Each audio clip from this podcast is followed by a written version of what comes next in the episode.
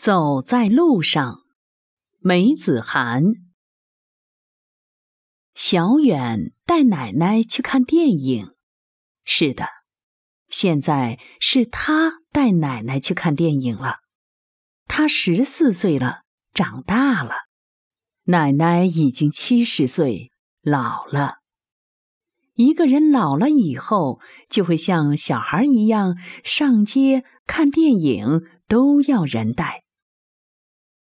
两点十分的电影，从家里走去要二十分钟，是按小远的速度走，按奶奶的速度当然远远不够。一点十分，小远就叫了：“快点了，快点了，奶奶，一点十分了，就好了，就好了。”奶奶连忙说：“可是。”慢吞吞，慢吞吞，大房间摸到小房间，已经一点二十分了。奶奶怎么这么慢？到现在还没有好。小远又叫道：“再不好，我就走了。电影都要开场了，这么慢，谁像你这么慢？”小远大吼起来。奶奶总算笨手笨脚的穿好了鞋子。跟着小远出了家门，现在是一点三十五分。小远自顾的走着，把奶奶撇开了好几米，好像不是他带奶奶去看电影，而是自己一个人去看。小远走走停停，等一下奶奶，不把距离拉得太大。如果由着他的性子放开步子走，老早就把奶奶甩得无影无踪了。奶奶走得慢极了，像小脚老太婆一样。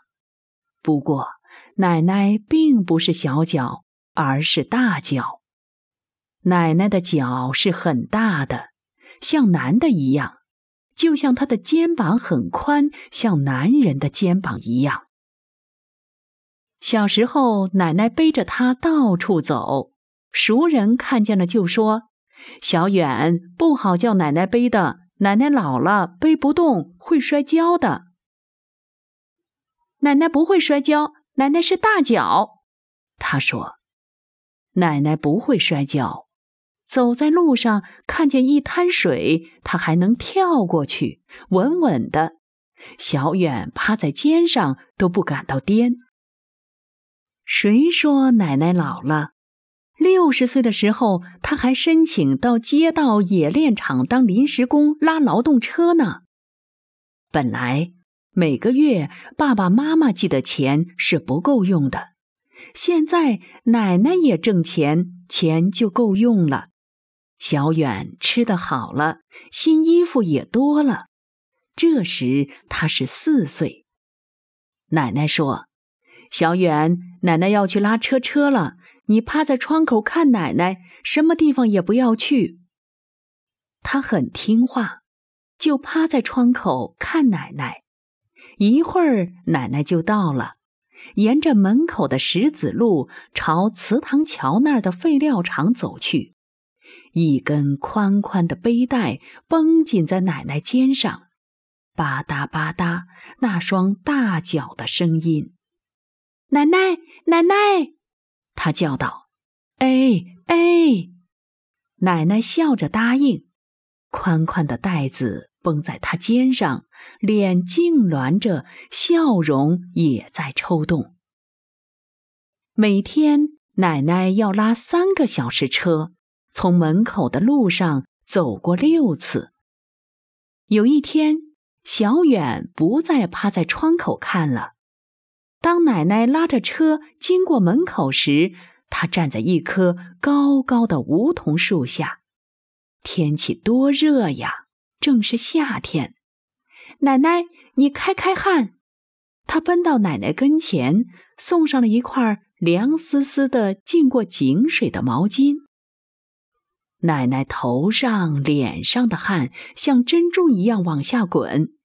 奶奶还有茶，茶。也是放在井水里浸过的，冰冰凉。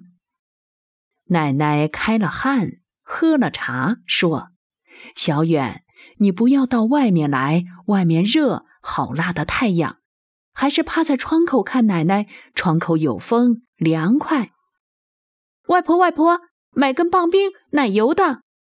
一个小孩在对他外婆说：“没奶油的，买绿豆的吧。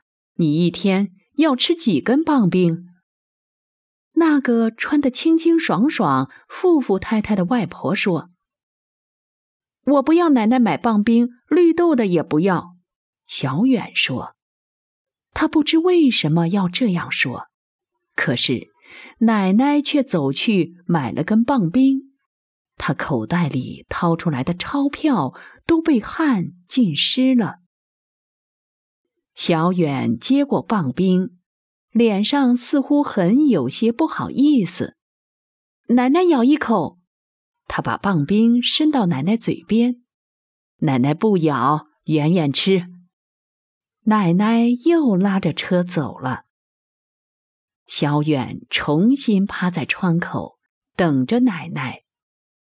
窗口有风，很凉快，还能看到黄浦江里轮船的烟囱和旗杆。这些事情，小远也许忘了，也许想一想还记得起来。小远，你还记得起来吗？要迟到了，小远恼火的想：这么紧张的电影，迟到了还有什么劲儿？他狠狠的扭过头看着奶奶：“全是你，慢吞吞，慢吞吞。”哦。小远突然发现，奶奶走路时背弓的这么厉害，踉踉跄跄的，让人看一眼都觉得怪可怜的。奶奶变得多老啊！小远天天和奶奶在一起，却没有注意奶奶已经这样老了。他也没工夫去注意奶奶，他多忙啊，读书。做功课、田径队训练、打篮球、到同学家去玩儿。奶奶以为小远又要朝他大叫大嚷了，赶紧跑了几步。“别跑，别跑！”奶奶，小远连忙说，迎着奶奶奔上去。